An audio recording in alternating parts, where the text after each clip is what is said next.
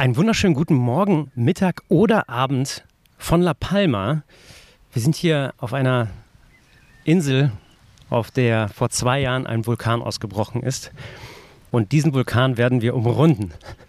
Ich bin hier zusammen mit Max Bube, Maxchen24 auf Instagram oder Skatepunk auf YouTube und Gerd Fischer, 13-facher Ironman. Wir unterhalten uns heute über unsere großartige Vorbereitung für den Ultra Trail Transvulkanier. Und ich bin mir noch nicht mehr ganz sicher, sind es 72 oder sind es 74 Kilometer? Das werden wir erst hinterher wissen, weil du musst ja auch noch mit einberechnen, man könnte sich verlaufen, Eugen. Also, wir haben gedacht, wir starten heute den Podcast mit einem kleinen Erfrischer und sprechen ein bisschen über unsere Vorbereitung der letzten Monate. Und ich übergebe erstmal das Wort an, an Max. Ja, man darf nicht vergessen, wir betreiben hier Höchstleistungssport. Also ich musste eben schon ein bisschen schmunzeln, wo du gesagt hast, äh, vor zwei Jahren ist hier der Vulkan ausgebrochen. Aber man hat jetzt gerade gemerkt, in den letzten zwei Tagen ist ja auch so ein bisschen die Nervosität, zumindest bei zweien von uns, ausgebrochen. Ein anderer, der strahlt hier eine komplette Ruhe aus. Das ist der Wahnsinn. Du weißt ähm, nicht, wie es in mir drin aussieht. da brodelt es wahrscheinlich. Ja. Wie in dem Vulkan. Ja ähm, ja, äh, ich freue mich sehr hier zu sein. Die Sonne scheint. Wir haben uns hier ein schattiges Plätzchen gesucht und vielleicht, um euch Hörer da draußen und Hörerinnen abzuholen, wir schauen aufs Meer. Es ist so eine leichte Brise. Angesagt sind gerade so 21 Grad. Es fühlt sich hier an wie 30, 35. Also es brutzelt und wir sind hier auf Meereshöhe. Ähm, von daher ja, bin ich sehr gespannt, wie das Ganze morgen werden wird. Also es gibt hier auf jeden Fall gemischte Gefühle, was uns morgen erwartet. Aber ich glaube, wenn wir kurz zurückspulen auf, äh, zur Startnummerabholung gestern, die viele von euch oder vielleicht einige von euch, die schon mal einen Halbmarathon oder einen Marathon gelaufen sind, kennen das. Man hat so eine, so eine so einen Slot oder ein paar Tage, zu de, in, der, in denen man den, die Startnummer abholen kann. Da kommt man mit dem Perso hin und äh, kriegt vielleicht noch einen Chip, kriegt einen Beutel und dann geht man wieder weg. Hier gab es eine, ja, eine, eine Packliste die notwendig war. Und ich würde sagen, Gerd, also was alles war da drin? In, oder was stand da alles drauf auf der, auf der Backliste?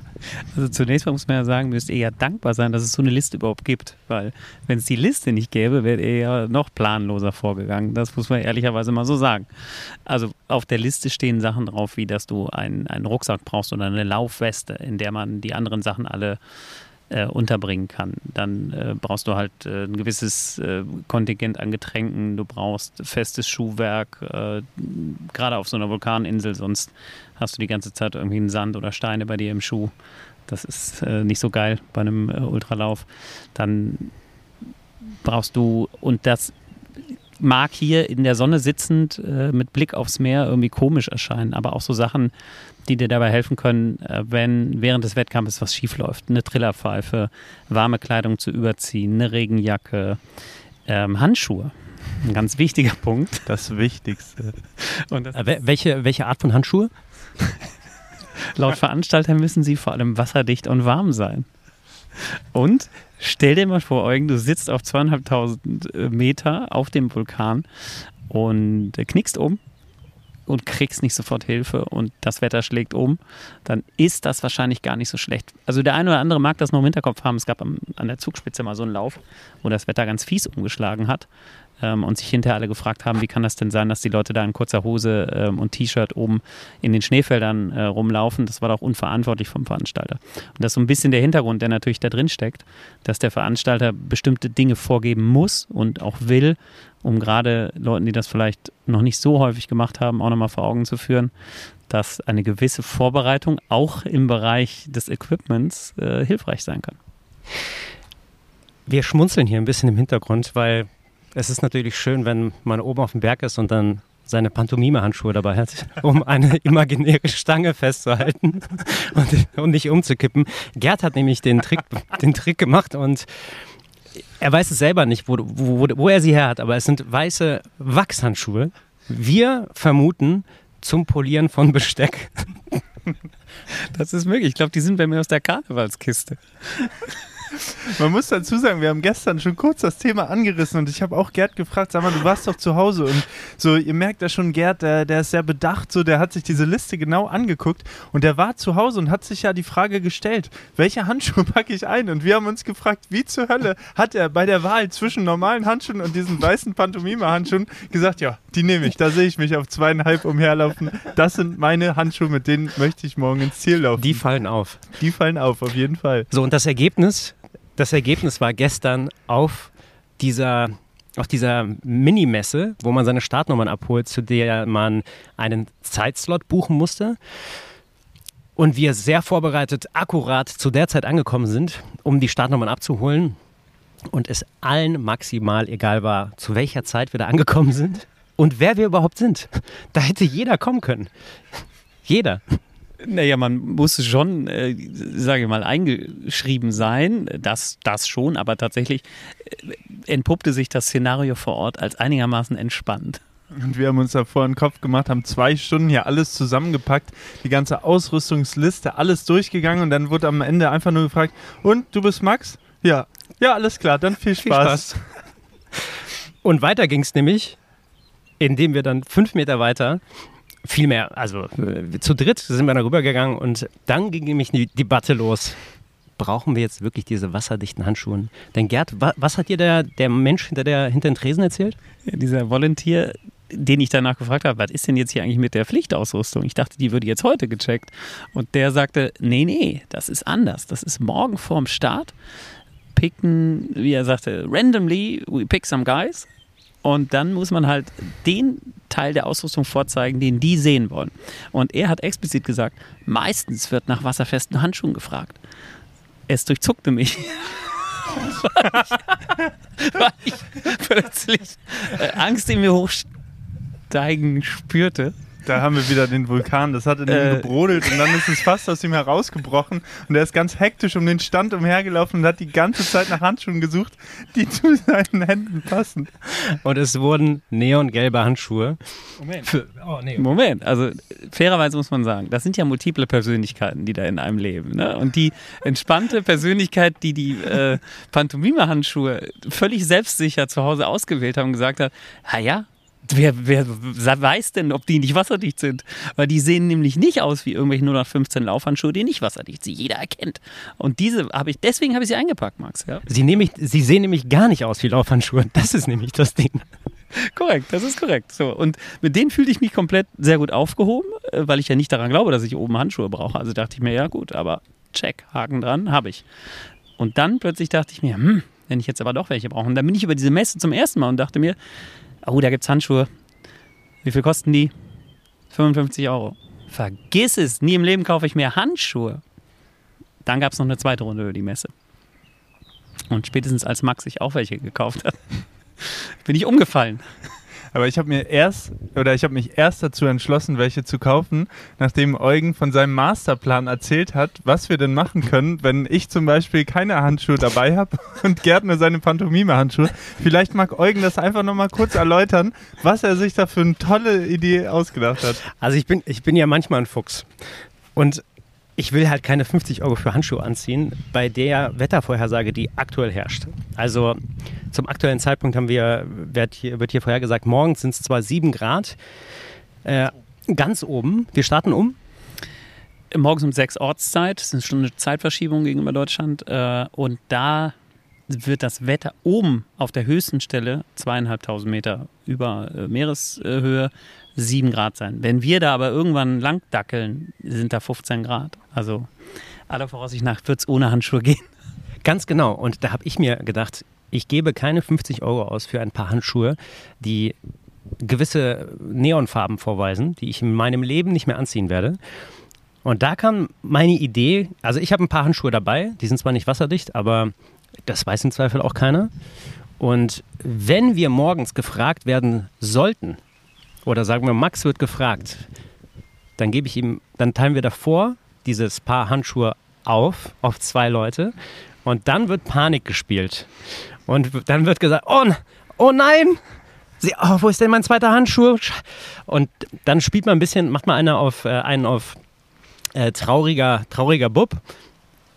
Und dann wird man in der Regel durchgelassen, weil man, man ist ja völlig aufgeregt vor diesem, vor diesem Ultra-Trail, der vor einem steht. Und ich bin mir immer noch sicher, dass das aufgeht, dieser Plan. Wir wollen es ja auch immer noch probieren. Also wir, wir, wir haben jetzt alle Handschuhe dabei, außer Eugen, der hat jetzt keine wasserdichten. Meine sind übrigens Vulkanfarben mit ein bisschen gelben Sprenklern noch da drin, plus noch extra Regenüberzug. Also wenn die da was sagen, dann weiß ich auch nicht. Aber wir wollen es mal probieren. Wir müssen natürlich auch erstmal gucken, ob die uns überhaupt rauspicken. Ähm, aber wann, äh, wenn, dann bin ich auf jeden Fall gespannt, weil ich habe die 15 Zentiliter, den Becher, den habe ich auf jeden Fall nicht. Also wenn sie mich deswegen rauskicken, dann, ja. Dann war es das. Dann war es das. Ich glaube, wir haben noch ein paar Sachen, nicht? Wenn ich mir hier diese Liste angucke, also wir, wir gehen jetzt mal Punkt für Punkt, äh, Punkt für Punkt das äh, einmal durch und sagen, gut, wir haben äh, festes Schuhwerk. Das ist ein Check. Check. Dann haben wir eine Pfeife. Check. So, dann haben wir einen Backpack. Check. Die Liste ist nicht lang, keine Sorge. Dann haben wir eine Food-Reserven, 800 Kilokalorien, check. Dann gibt es eine, eine App, okay, ich, ich beschleunige das ein bisschen so und jetzt geht es nämlich schon los. Ein elastisches Band, ein Meter mal sechs Zentimeter. Meins ist vier Meter lang. Ich habe keins. Aha! An den Rettungsutensilien wird wieder gespart. Aber wir können vielleicht teilen, Max. Du kannst mir zwei Ja, ich Meter kann dir abgeben. zwei Meter abgeben, das ist kein Problem. Ja, müsstet ihr nur auch gemeinsam laufen. Das ist, glaube ich, die große das ist das Herausforderung. andere Problem. Okay, es geht weiter. Ähm, man braucht ein Personal Glass of at least 15 Centiliter. Habt ihr, habt ihr einen Becher dabei? Ja, sogar ein Knautschbahn. Der ist top. Ja, und das ist halt mein Kriterium, wo ich rausfallen würde, ganz klar. Ich glaube, Aber du könntest den Überzug deiner Handschuhe nehmen. Da, kannst du, der, da passen locker 150 Milliliter rein. Wenn nicht beide zusammen sogar 300, ja, das stimmt.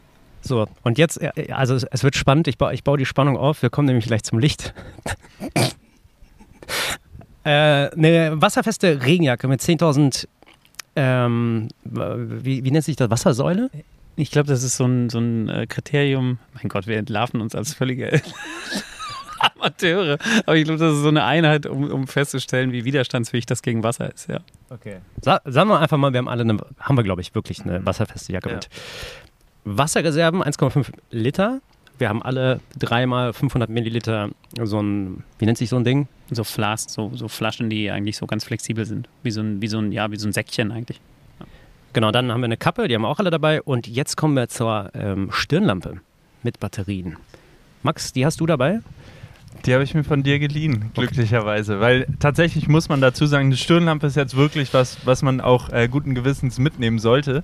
Ähm, habe ich leider in der Eile der Zeit nicht mehr geschafft. War natürlich dann dankbar, dass Eugen 2 hatte. Einziger Manko ist leider kein Rücklicht dran. Also es fehlt quasi das rote Licht am, am Heck des Kopfes. Ähm, ja, aber vielleicht kann uns Gerd da auch noch mal auf den Stand bringen, weil das ist was, das habe ich in, in meinem Lebtag noch nicht erlebt, dass Leute hinten und vorne leuchten, weil ich sehe normalerweise einfach nur tausende helle Lichter, die bergauf laufen und man sieht quasi nur den, den Kegel seines eigenen Lichtes. Aber nein, Gerd hat uns äh, eines Besseren belehrt und hat gesagt, Leute, ihr müsst aber ein bisschen gucken. Die meisten leuchten auch von hinten. Und äh, ja, dann haben wir uns gestern zusammengesetzt, haben hier noch so eine kleine Doku uns angeschaut über den äh, Transvulkanier und mussten dann feststellen, der Junge hat recht. Da sind die ersten 50 bestimmt mit einem Rücklicht gelaufen. Aber vielleicht kann Gerd nochmal aus, aus eigener Erfahrung sagen, warum dieses Rücklicht so wichtig ist. Und ähm, ja, wie es Also, einen ob nach vorne es tatsächlich so wichtig ist, sei dahingestellt. Aber, so, nochmal, wir, wir sind ja, ja schon wahrscheinlich eine Stunde vorm Start. Okay, da braucht man es eher noch nicht. Aber wenn um 6 Uhr Start ist, ist noch anderthalb Stunden dunkel. Sagen wir Stunde dunkel. Also Vorderlicht gibt es ja selber zu, braucht man auf jeden Fall.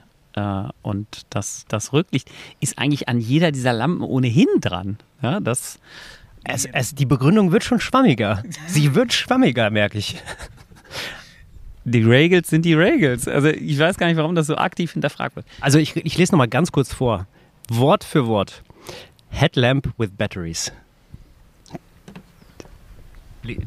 Steht da irgendwas von Rücklicht? Ich habe irgendwo gelesen mit, mit Red Light, wichtig. Aber ich sag nichts. Wenn ihr raus seid morgen, Dann verpfeife ich dich wegen deiner. Sag, Warte mal ab. Ich freue mich auf jeden Fall schon, wenn wir dann bergauf laufen und die meisten höchstwahrscheinlich kein Rücklicht haben werden, aber man dann in der Ferne irgendwo im Nebel ein, ein einsames Lichtlein leuchten sieht, dann wissen wir, dass Gerd und ihm geht's gut und er läuft noch. Okay, und die, genau, die, die nächsten drei äh, Pflichtpunkte sind ein Spare Thermal Clothing, also das haben wir, glaube ich, auch alle am Start, also eine Art Longsleeve einfach. Survival Blanket, wenn man oben nicht mehr weiter kann und man ist auf dem Berg und es zieht ein Sturm auf, dann ist das auf jeden Fall von notwendig. Plus, das wiegt ja, also das nimmt ja auch keinen Platz ein, ne? Das Blanket könnte übrigens auch noch im Ziel eine Rolle spielen. Wenn du richtig gar im Ziel ankommst, kann das schon mal sein, wenn du da in, in, ein energetisches Problem hast, dass du ganz dankbar bist, wenn du so eine Decke da hast, die du dir umlegen kannst. Guter, guter Punkt. Und da kommen wir gleich wahrscheinlich auch mal zum Höhenprofil, weil keiner der Zuhörerinnen oder Zuhörer weiß, was, worauf, worauf wir uns hier überhaupt einlassen. Außer die Distanz. Genau, und die, die, die warmen, wasserwächten, äh, wasserfesten Handschuhe, die haben wir schon erwähnt. Die haben wir auch alle am Start, hab ich, haben wir ja gerade schon besprochen. Okay, dann steht morgen der Lauf an. Also wenn ihr das hört, dann sind wir schon unterwegs oder haben es schon abgeschlossen. Wie sieht, okay, wie sieht der morgige Tag aus? Also Early Kickoff, muss man tatsächlich sagen. Äh, 2.10 Uhr müssen wir hier losfahren, Max. Losfahren, ja? Nicht aufstehen. Ich stehe um 1.50 Uhr auf. Das habe ich eben gesagt. Wenn dann die Toiletten blockiert sind, dann ist Abfahrt 2.15 Uhr. Ist mir egal, aber jede Minute Schlaf zählt. Wirklich. Plan ist zum Scheitern verurteilt. Es wird nie im Leben 2.10 Uhr losgehen, sodass auf jeden Fall Hektik aufkommt. Weil äh, wir haben zwar nur 60 Kilometer ungefähr bis zu dem Punkt, wo dann der Bustransfer, der uns dann überhaupt erst zum Start fährt, ähm, den wir dort erreichen müssen. Aber da die Insel so äh, ja, bergig ist und die Straßen halt alles andere als gut zu fahren. Es geht entweder steil bergauf, steil bergab, sehr kurvig, Tunnel, Brücken. Ähm, also man kommt echt schlecht voran. Das heißt, äh, wir werden die Zeit brauchen und ähm, es wird eh hektisch morgen, machen wir uns nichts vor. Ja. Das heißt, wie, äh, wo, weißt du das überhaupt, wo wir dann hinfahren, Max? Ja, wir fahren dahin, wo wir gestern unsere Startunterlagen abgeholt haben. Und äh, da da kommen wir auch noch dazu. Wir hoffen, äh, dass die Mädels hier parallel äh, Recherche betreiben, wo denn dort unser Bus abfahren wird, weil ähm, wir haben es jetzt Ortszeit, um euch abzuholen, 17.48 Uhr und wir haben Freitag, den 5. Mai. Das heißt, in 12 Stunden und 12 Minuten sind wir hier schon am Start. Da müssen wir schon laufen. Bis dato wissen wir nicht, wo wird dieser Bus um 3.45 Uhr morgens abfahren und ähm, ja, wie lange dauert dann die Fahrt, bis wir dann am Leuchtturm sind? Wie viel Zeit haben wir dann dort nochmal? Also es wird auf jeden Fall, bevor dieser Trail losgeht, nochmal so gute drei, vier Stunden Hackmack sein, dass wir da erstmal hinkommen. Und da werde ich persönlich seelisch schon halb angebrochen sein, währenddessen Gerd wahrscheinlich äh, ja, sich einfach zuzieht und äh, noch eine Mütze Schlaf nehmen kann. Aber ich bin sehr gespannt, ich bin sehr aufgeregt jetzt. Ja, ich glaube, das wird sehr interessant, wie wir die Zeit verbringen. Das heißt, aufstehen um, ich sag mal, irgendwas zwischen 1 und 2 oder irgendwas zwischen 1 Uhr, 1 Uhr und 1.50 Uhr.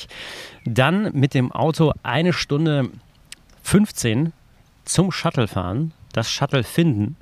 Dann, ich habe keine Ahnung, wie lange dieses Shuttle fährt, bis zum Leuchtturm. Weiß das jemand? Es wird nochmal eine gute Stunde. Wahnsinn. Das heißt, wir sind um fast, also Viertel vor fünf am Start und müssen dann noch Zeit schlagen, bis wir wirklich starten. Aber man muss dazu sagen, wenn ihr euch jetzt denkt, so ja, ist doch entspannt, setzt euch in den Bus rein und könnt dann eine Stunde durchpennen. Nee, der hält nämlich alle fünf Minuten und lädt noch neue Leute ein, die natürlich noch voll aufgedreht dann da mit in den Bus einsteigen, hey, schön euch zu sehen und man selber denkt sich nur, Alter, so bitte nicht. Ähm, ja, in, von daher, das wird, das wird ein, ein Auf und Ab, schon bevor es überhaupt losgeht. Das glaube ich tatsächlich auch, dass das ein bisschen äh, mentaler Rollercoaster nochmal wird, aber aufmerksame Zuhörer könnten sich jetzt denken, wenn das Ziel da ist, wo der Bus losfährt, warum hat man sich keine Unterkunft gesucht, die in der Nähe des Ziels ist?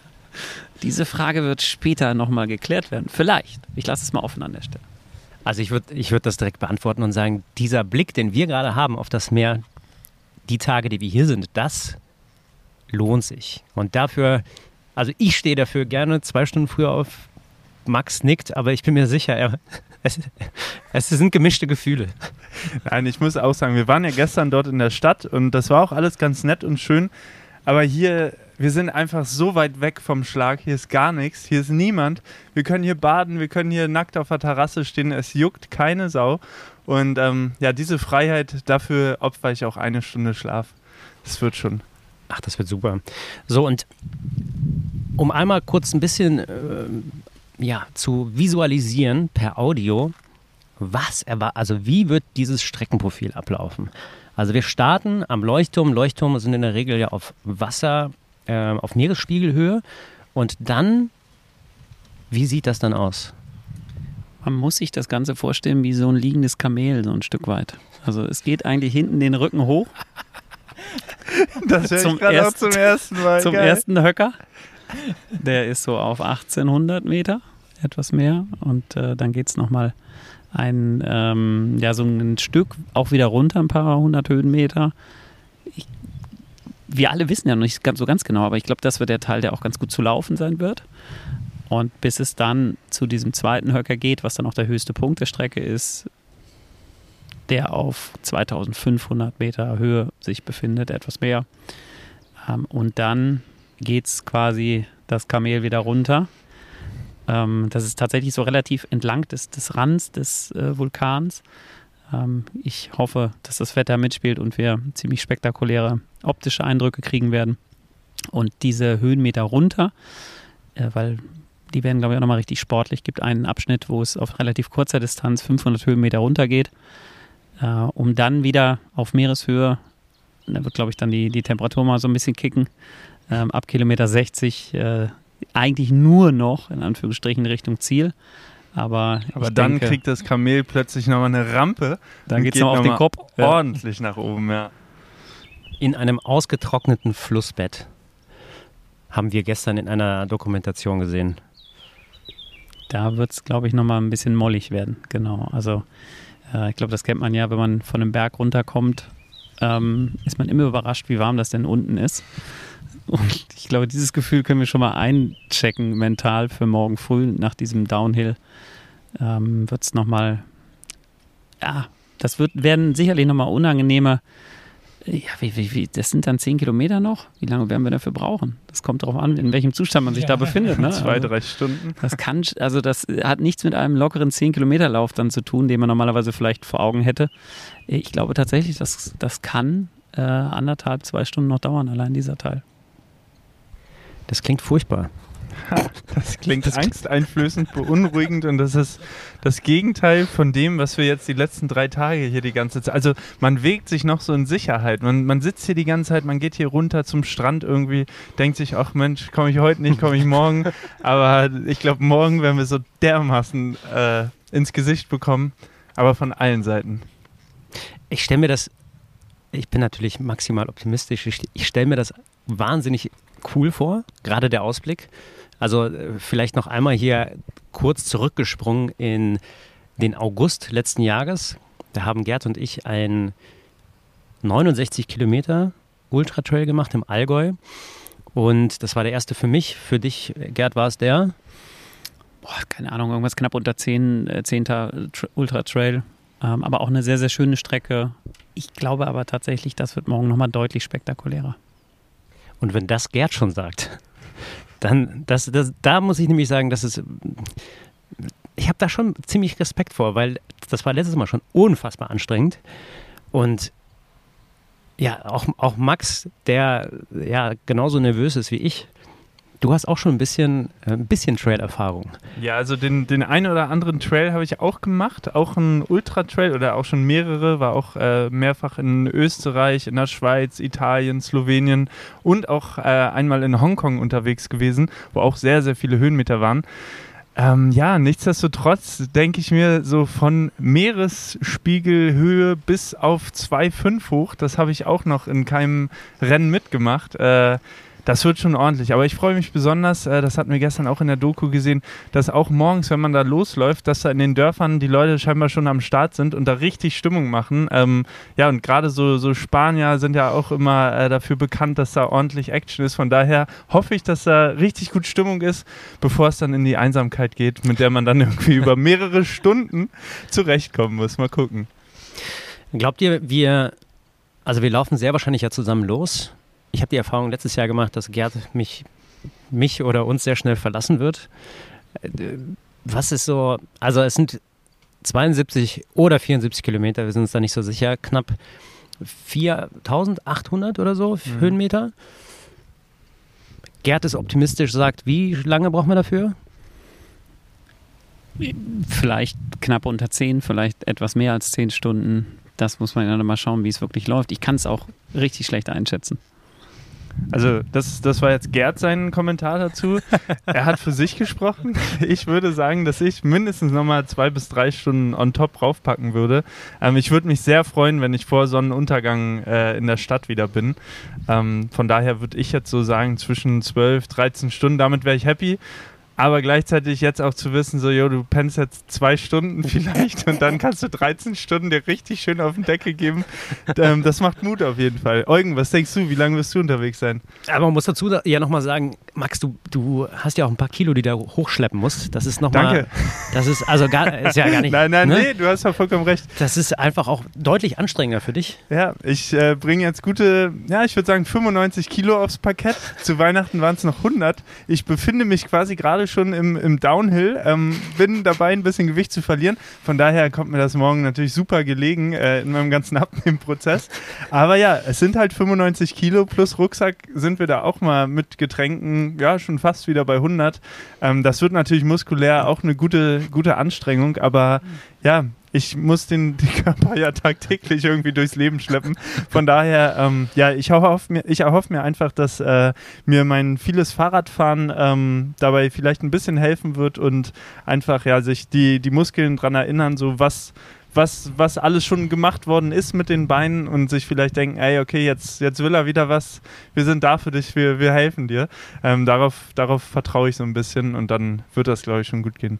Ja, ich glaube, ich glaub, solange du, sobald du einmal oben angekommen bist und dann einfach runterrollen lassen, in der Hoffnung, dass die Krämpfe noch nicht da sind, dann einfach rollen lassen quasi. Genau. Ich glaube, um deine Frage zu beantworten, ich glaube, es wird. Also ich glaube nicht, dass wir 14 brauchen. Du auch nicht. Ich bin da ziemlich optimistisch. Es kommt natürlich ein bisschen darauf an, wie stark wir uns ablenken. Also Max und ich, wir machen gerne mal ein, den, den einen oder anderen Shot mit der Kamera. Und während ich versuche, alles mit dem Handy festzuhalten, hat Max, ja, ich glaube, zwei oder drei Kameras am, am Start, einmal auf der Brust. Die Überlegung war auch einer, eins am Heck, quasi beim Rücklicht. und eins, äh, einen langen Stock in der Hand. Und äh, ja, ich glaube, ich glaub, je nachdem, wie stark wir uns damit ablenken und darauf fokussieren, ich finde es immer schön, Ablenkung zu haben. Also ich, äh, ich freue mich immer, Content aufzunehmen, um klar auch jeden jeden mitzunehmen auf diesen Lauf. Gleichzeitig ist es für mich aber auch wirklich mental, mentale Entspannung, weil ich mich nicht mit diesem Lauf beschäftige und mit meiner Atmung und mich einfach auf andere Dinge konzentriere. Und dadurch sind so, zack, zehn Kilometer vorbei. Mhm. Gerd, machst du Fotos? Auf jeden Fall. Äh, Fotos und äh, das eine, aber alles nur beim Handy und äh, alles so, wie sich's, wie sich's ergibt. Ähm, ob das dann alles ratzfatz vorbei ist, sei dahingestellt. Aber auch da bin ich bei dir, das kann auf jeden Fall ablenken. Und äh, gerade wenn es einem vielleicht nicht so gut geht, ist diese Ablenkung ja auch sehr willkommen. Läufst du eigentlich mit Musik, Gerd? Habe ich überhaupt, habe ich nicht vorgesehen. Also ich habe auch nichts dabei, was ich irgendwie an Kopfhörern nutzen könnte. Von daher in dem Fall mal nein. Mhm. Nee. Ich glaube aber, dadurch, dass ja auch ein relativ großes Starterfeld ist, ähm, finde ich es immer ein bisschen schwierig, dann mit Kopfhörern zu laufen. Ähm, Gerade zum Beispiel, wenn ich an diesen Downhill denke, der ist relativ technisch und sehr schmal, da bei Kilometer 60. Das finde ich dann auch mal so ein Stück weit, ja, ich will nicht sagen gefährlich, aber vielleicht auch ein bisschen unfair den anderen Teilnehmern gegenüber, wenn man dann mit Kopfhörer läuft und nicht mitkriegt, wenn jemand von hinten kommt. Das, deswegen würde ich es an der Stelle einfach, ähm, also vor allem in diesem Bereich, glaube ich, auch nie empfehlen. Mhm. Also ich habe mir so gesagt, also normalerweise laufe ich eigentlich immer mit, mit Musik so, aber ich werde mir das jetzt so einteilen, damit auch dieser Tag für mich so ein bisschen Struktur und auch, auch, auch in dieser ganzen Schwere, die der Tag mit sich bringt, auch noch so ein paar Höhepunkte hat, äh, dass ich mir selber gesagt habe, ich werde ab, nachdem ich sechs Stunden quasi on the go bin, dass ich mir dann vielleicht Kopfhörer ähm, erlauben werde, um dann ja zu gucken, wie, wie kommt der Körper jetzt mit diesen neuen Reizen quasi klar, aber einfach um, um vielleicht vielleicht nochmal einen zweiten Wind, eine zweite Luft äh, nochmal zu holen und vielleicht auch nochmal einen zweiten Frühling zu erleben. Ja, wollte ich gerade sagen. Von daher, ja, mal gucken. Ja, ich glaube, der, der Lauf wird seine Höhen und Tiefen haben in jeglicher Hinsicht. Und man muss ja auch dazu sagen, es hält ja auch kein Akku, also nicht mal ein iPhone-Akku hält ja diese Dauerstand, außer man ist im Flugmodus. Und ja, auch jegliche Kopfhörer brauchen ja auch mal eine Pause, um aufzuladen. Und äh, ich bin auf jeden Fall bei dir. Ich werde sie mitnehmen, weil ich auch im Allgäu gemerkt habe, irgendwann ist man da vollkommen alleine in der, nicht in der Steppe, aber irgendwo im Wald war es dann und es ist sehr monoton und ja, womit beschäftigt man sich? Ich, woran denkst du eigentlich, wenn du, was war dein längster, was war dein längster Ultra-Trail, den du mal gemacht hast? Knapp, knapp 100 Kilometer auf Lanzarote. Und das hat etwas mehr als elf Stunden damals bei mir gedauert.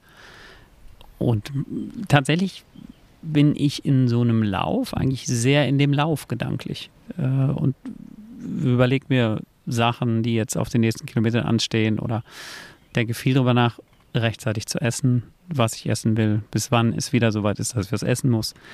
Also da werden jetzt keine großen philosophischen Probleme der Menschheit gelöst in meinem Kopf, äh, sondern das ist doch sehr auf den Lauf auch fokussiert. Ähm, und so meine Erfahrung, je mehr man abschweift, desto größer ist dann auch so ein Stück weit die Gefahr, dass irgendwas passiert, was man nicht haben will. Dass man vergisst zu essen oder zu trinken oder dass man aus Unachtsamkeit irgendwie stürzt oder umknickt. Von daher versuche ich eigentlich immer in dem Moment auch zu bleiben. Auch wenn die Versuchung nach Musik natürlich groß ist, kann ich absolut nachvollziehen. Im Training laufe ich eigentlich auch immer mit Musik.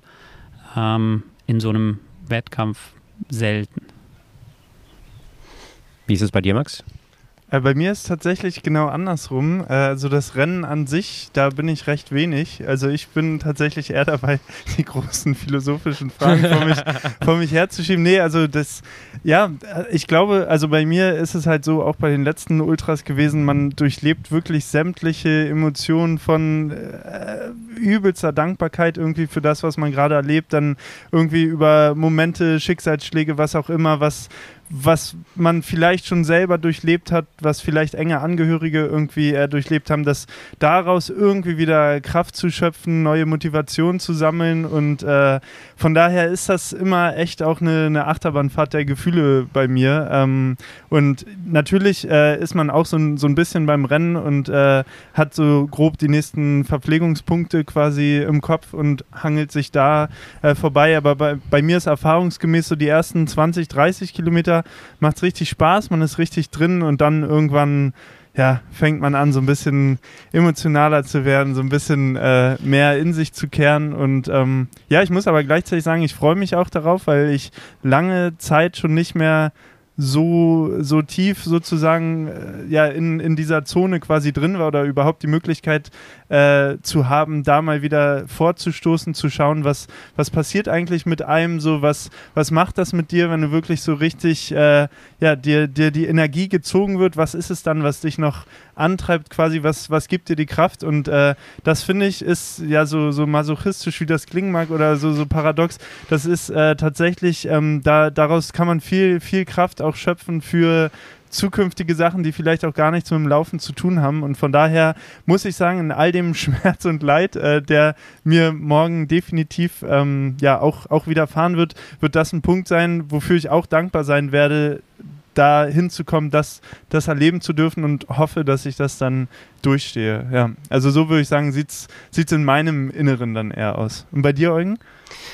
Ja, dem, ich kann dem vollkommen zustimmen, denn ich finde, also so eine gewisse Monotonie bringt genau diese, ich würde sagen, zunächst Langeweile mit sich, aber diese Langeweile, damit versucht man sich halt auseinanderzuschlagen und deswegen, äh, also zumindest bei mir ist es dann auch so, dass ich esse definitiv zu wenig, glaube ich. Gerd, die Frage stelle ich dir gleich nochmal, was, was da die beste Taktung ist. Äh, das, ist, glaube ich, auch nochmal sehr, sehr interessant, weil du das natürlich auch auf einem anderen Level in der Vergangenheit betrieben hast, diese Läufe oder Triathlons. Und ich finde, um eben nicht in diesen, ja, in diesen, in diese Langeweile zu verfallen, finde ich es notwendig, sich mit Dingen zu beschäftigen. Und das ist es bei mir, das reicht auch von philosophischen Fragen zur Dankbarkeit natürlich ziemlich schnell als erste Frage, die man sich stellt, warum man sich überhaupt angemeldet hat und warum man sich diese Qual antut, aber gleichzeitig auch äh, kann es auch weitergehen und ich, ich schöpfe auch sehr, sehr viel Energie äh, hinsichtlich der, der Arbeit tatsächlich. Also mir kommen bei Läufen generell im, sowohl im Alltag als auch gleichzeitig auch bei solchen ja, längeren Läufen, die ja auch zwei Arbeitstage fast beanspruchen, da kommen mir sehr, sehr viele ja, kreative Ideen, was ich noch machen kann, äh, in welche Richtung ich mich entwickeln kann, also sowohl persönlich als auch beruflich. Und das ist tatsächlich auch einer der, der Hauptgründe, warum ich gerade lange Läufe sehr, sehr interessant finde, weil ich in so ein State of Mind komme. Und das ist eben nicht dieses Runners High und es läuft alles, sondern eher dieser, dieses Gefühl des absoluten Struggles. Und man muss dann halt damit klarkommen. Und es gibt nämlich keinen Ausweg, weil im Zweifel sind es noch 20, 30, 40 Kilometer. Und es gibt halt per se, natürlich kann man aufgeben, aber eigentlich ist das ja keine Option, gerade wenn man hier auf dem Vulkan ist und pfeifen muss und hoffen muss, dass irgendwann ein Hubschrauber einen abholt oder, oder irgendein Buggy hochkommt. Und das finde ich, das ist das, was bei mir wirklich großes Interesse weckt. Gerd, du nickst. Ist es doch, ist es doch, geht es doch in die Richtung vielleicht?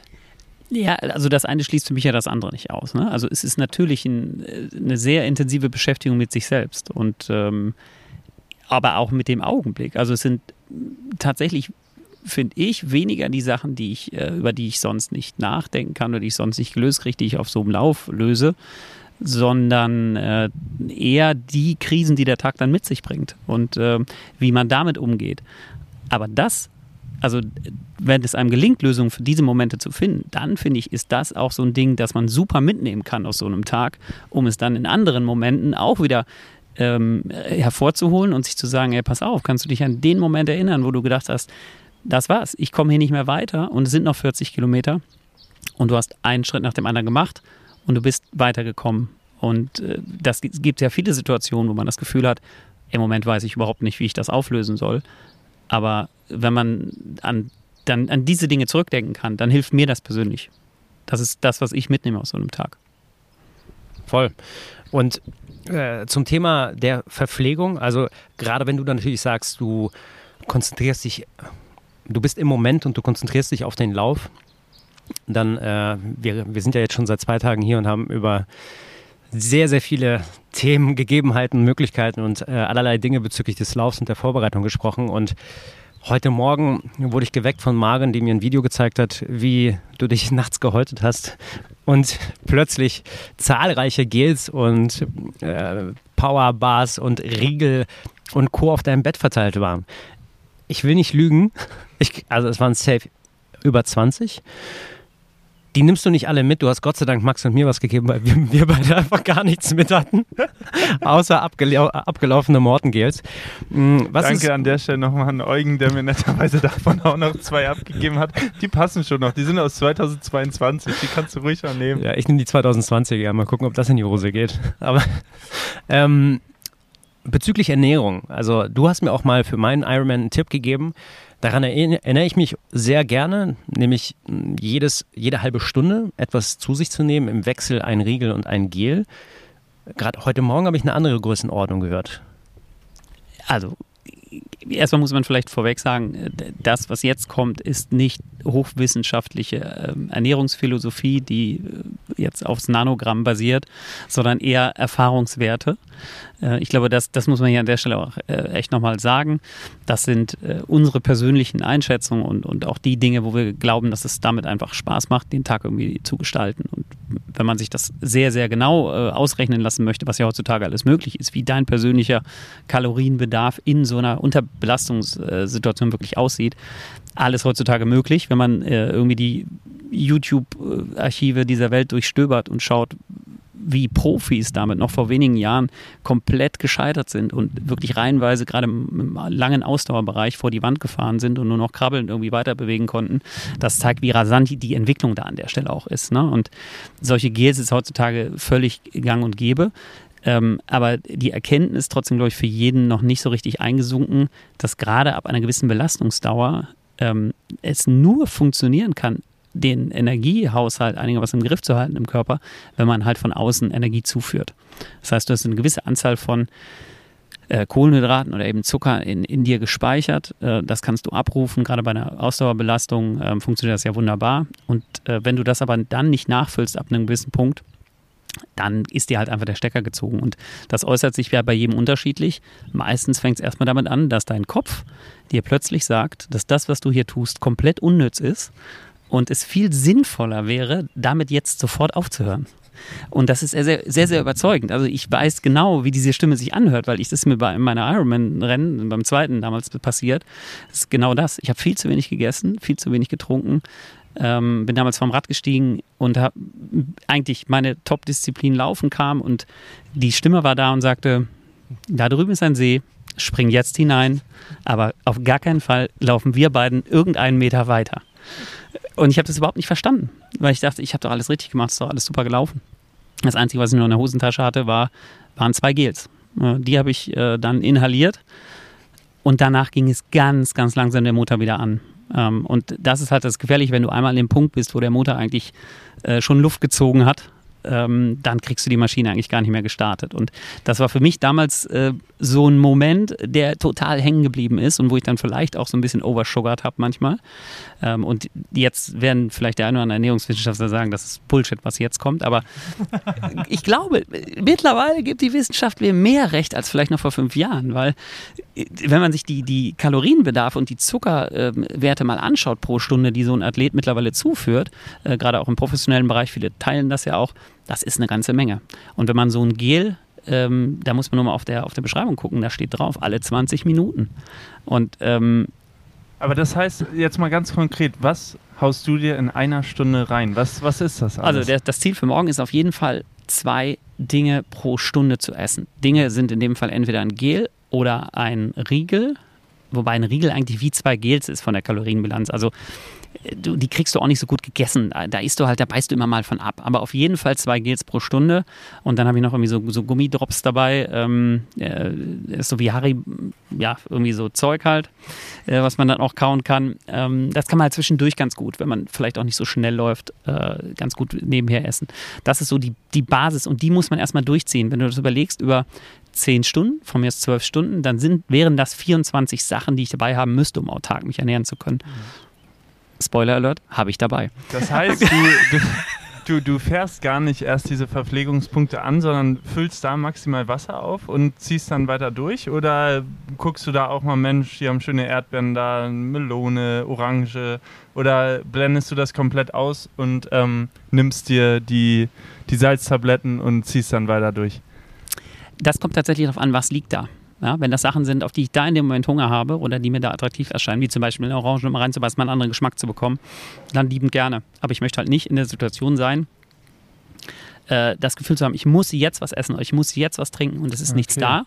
Oder ich komme dann zu dieser Station und es ist nichts da, ähm, was mir zusagt. Oder mhm. es ist ein Gel, von dem ich denke, oh, kenne ich nicht, weiß ich nicht, geht vielleicht, vertrage ich nicht. Mhm. Und dann fühle ich mich persönlich besser, ähm, wenn ich halt die Sachen habe, ähm, von denen ich weiß, dass sie funktionieren. Ja. Spoiler Alert, ich habe mich damit gar nicht auseinandergesetzt, von daher werde ich gar keine Gels nehmen, weil ich überhaupt nicht weiß, wie welches Gel bei mir ankommen wird. Aber ich habe aufmerksam zugehört, weil so Müsli-Riegel und sowas, das kriege ich runter. Und äh, ich habe sonst bei den Ultras immer so, ja gut, bei einer Gurke ist jetzt nicht wirklich viel drin, aber die halt immer kräftig in Salz eingetunkt zum Beispiel, also um zumindest irgendwie Salz äh, zu mir zu nehmen. Das hat äh, ganz gut geholfen. Und ansonsten ja, weiß nicht, in Österreich war da mehr so eine Brotzeit immer da. Da gab es dann mal so einen, so, einen, so, einen, so einen ordentlichen Käse oder sowas und den, oder eine Orange und die hat man dann so mit sich genommen. Ähm, ja, von daher, ich bin gespannt, was es, was es hier morgen geben wird, aber ich sag schon mal Danke an euch beide, weil äh, jetzt habe ich zumindest ein paar Riegel mit dabei, habe auch äh, so ein bisschen Pulver, was ich in meine Flaschen reinmachen kann. Das wird mir bestimmt die ersten Stunden schon mal ein bisschen helfen und dann gucke ich einfach. Auch da muss man ja nochmal sagen, wenn man uns beide jetzt nebeneinander sehen würde, dann würden wir feststellen, dass du wesentlich mehr Muskulatur hast als ich. Du bist einfach mehr als ich. So. Und da muss es ja hin, die Energie in die Muskeln. Und viele Muskeln brauchen viel Energie, er weniger Muskeln brauchen weniger Energie. Vier Gels die Stunde zu mir nehme. Ganz, ganz kurz zum Vergleich, weil natürlich das Visuelle fehlt. Gerd, wie viel wiegst du? Etwas über 70. Okay, das sind 25 Kilogramm Unterschied, sagen wir mal. Habe ich einfach noch ein Fünfjährigen hier mit auf dem Rücken, auf jeden Fall. Ja, krass. So sieht das auch aus bei deinem Rucksack, den du anhast. Wir haben ja sehr, sehr sicher natürlich nicht nur Läuferinnen und Läufer, die zuhören, aber sehr viele, die laufen, sehr viele, die einen 10 Kilometer laufen, einen Halbmarathon oder einen Marathon entweder sich vornehmen oder schon mal gelaufen sind. Das, was du erzählst, das kann man ja sehr gut übertragen auf natürlich ebenfalls längere Distanzen, wie zum Beispiel einen Marathon. Ich würde sagen, auch auf dem Halbmarathon beim 10 Kilometer gelten bestimmt andere Gesetze, weil man da auch nicht die Zeit hat, je nachdem, wenn man halt volle Pulle durchpreschen möchte. Was würdest du für einen Tipp geben für jemanden, der, weil das ist natürlich eine Frage, die man, die immer gestellt wird bei uns in der Community, bei mir im Umfeld, wie soll man sich nutrition-technisch mit Gels vorbereiten oder ausstatten für einen Marathon? Und zwar sagen wir mal für einen Durchschnittsläufer. Also das kann ja, das muss ja gar kein, das muss kein Drei-Stunden-Läufer sein. Im Zweifel wissen die es schon, weil die sich mehr damit auseinandersetzen. Aber gerade die, diejenigen, die 3 Stunden 30, 4 Stunden, 4 Stunden 30 laufen. Gerd.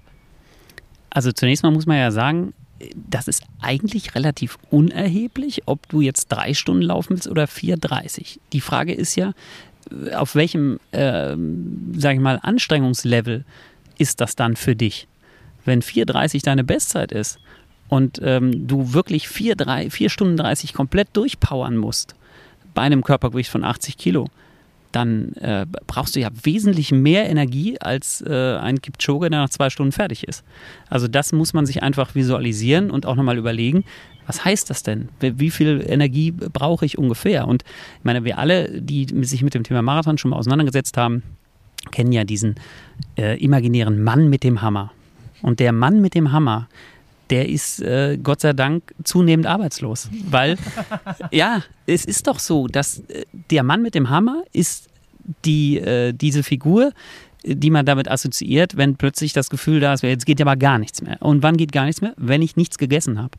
Und ähm, früher dachten die Leute halt, ja, dann esse ich hier noch mal eine Banane beim Marathon. Oder äh, jetzt habe ich aber einen halben Becher Cola getrunken. Das muss doch jetzt reichen. Nein, reicht nicht. Also das muss man einfach sagen. Was passiert schlimmstenfalls, wenn du zu viel Zucker zuführst? Hast du vielleicht ein Magenproblem. Ähm, das ist genauso ärgerlich wie äh, eins zu haben, dass man zu wenig Energie hat. Was, was es gilt, man muss es ausprobieren. Man muss sich im Training damit äh, konfrontieren und dann einfach auch bei Wettkämpfen das ausprobieren und nicht erst essen, ähm, wenn bei Kilometer 35, sondern spätestens, spätestens bei Halbmarathon. Idealerweise eigentlich schon früher anfangen, Energie zuzuführen, ähm, damit sich das, damit der Körper das auch noch aufnehmen kann. Ja? Und dann ähm, ist der Mann mit dem Hammer tatsächlich Geschichte. Weise Worte, würde ich sagen. Weise Worte. Das heißt, wenn wir morgen starten, ich gehe ganz stark davon aus, dass Max auf jeden Fall ab Kilometer 30 mindestens bei der Hälfte nichts mehr zu essen haben wird. Das ist meine große Vermutung. Aber ich bin mir sehr sicher, und das, also ich, das ist jetzt mein zweiter Ultra Trail. Im Allgäu war ich stark positiv überrascht von den Verpflegungsstationen da sind die Volunteers halt, die, die feiern einen nicht nur ab, sondern da gibt es richtig auch gutes Essen. Und zwar nicht nur die Gels, sondern auch, äh, da gab es richtig schönen Streuselkuchen.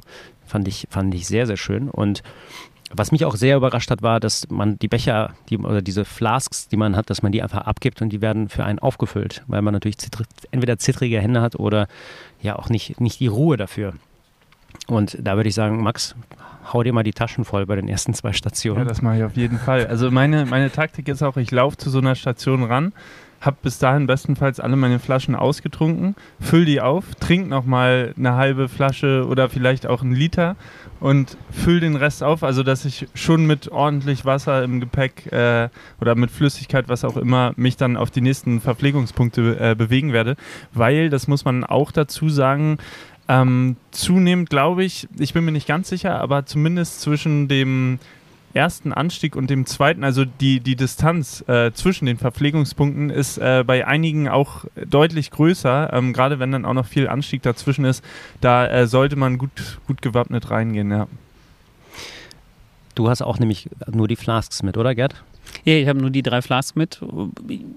Das wird ein bisschen temperaturabhängig sein. Das könnte tatsächlich mal knapp werden mit anderthalb Liter zwischen ähm, zwei äh, Verpflegungspunkten, wenn das vielleicht länger als anderthalb Stunden dauert. Dann kriegt man Durst. Letzte Frage, tatsächlich aus, aus Interesse meinerseits. Ne, nehmt ihr Sonnencreme mit? Vorher eincremen. Äh, Dann, dabei hilft nicht mehr viel großartig. Ne. Ja, ich werde mich auch vorher ordentlich mal in die Tube reinlegen und dann äh, sollte das hoffentlich bis zur Mittagszeit gut sein und dann komme ich rot gebräunt äh, ins Ziel. So, das, wir haben ja den, ich, wenn ich uns angucke, dann merke ich, dass wir den Sonnenbrand ja von gestern und vorgestern immer noch nicht los haben. also der, der Körper wird auf jeden Fall richtig schön zu ackern haben. Gut, alles klar. Ich würde sagen, damit sollte, sollte die Vorbereitung auch super abgeschlossen sein. Ich glaube, die Monate der Vorbereitung, die wir drei hinter uns gebracht haben, die sollten morgen sich doch auszahlen. Ja. Darüber können wir eigentlich noch eine extra Folge machen, wie da die Vorbereitung jeweils aussah, glaube ich. Ähm, Max, was war, äh, Max, was war da, dein längster Lauf in diesem Jahr? Also mein längster Lauf in diesem Jahr, den habe ich vor anderthalb Wochen oder vor zwei Wochen gemacht. Das waren so knapp 20, 21 Kilometer. Ähm, von daher, ich gehe da ganz, ganz tiefenentspannt rein. Also ja, das letzte Mal, so mal 30 Kilometer oder mehr, bin ich 2021 äh, zum, zum Berlin-Marathon gelaufen. Das war aber auch Bestzeit, von daher nehme ich das einfach mit und denke mir, ja, schauen wir mal. Und Gerd, bei dir? Zuletzt nochmal zweimal 45 Kilometer. Okay. Die, die Halde bei dir hoch in NRW? Genau, äh, das ist äh, so eine sehr spektakulär, ähnlich wie der Vulkan, ähm, allerdings nur 80 Höhenmeter. Und den muss man dann natürlich ein paar Mal hoch auf und runter laufen, damit das sich irgendwie wie bergig anfühlt. Hat mit dem, was morgen äh, passieren wird, leider gar nichts zu tun. Ist lediglich für den Kopf gewesen, dass man da irgendwie so ein paar vierstellige Höhenmeter mal aufschreiben konnte. Ja, ich bin mir sicher, dass, dass unser Kopf und unsere Willenskraft, darüber haben wir gerade eben gesprochen, dass die der entscheidende Faktor sein wird, zusammen mit der Ernährung währenddessen. Und ich, also ich bin eigentlich sehr, ich bin sehr positiv, dass wir da gut und voller Kraft ins Ziel stolpern werden. Und ich freue mich jetzt schon, mit euch ein kühles Blondes zu trinken und einfach da weiterzumachen, wo wir jetzt aufhören. Das war nämlich das letzte, das letzte Kaltgetränk für heute. Und bin sehr gespannt auf die nächste Folge, denn die nehmen wir am Abend des Laufs auf. Oder vielleicht am Sonntag. Mal gucken, wie, wie zerstört wir sind. Ich freue mich drauf, sowohl auf den Tag morgen als auch auf die Folge danach. ich mich auch. Es wird ein Fest in beiderlei Hinsicht. Das wird wild. Perfekt, alles klar. Dann danke fürs Zuhören. Schönen guten Morgen, Mittag oder Abend. Wenn ihr das hört und wir gerade noch auf der Strecke sind, feuert uns mal ja, holt euch eine Packung Popcorn, also wir sind ein paar Stunden unterwegs, das wird super. Andernfalls viel Spaß bei der nächsten Folge. Wir gehen jetzt mal schlafen, es ist 18 Uhr 24. Tschüss. Tschüssi. Ciao.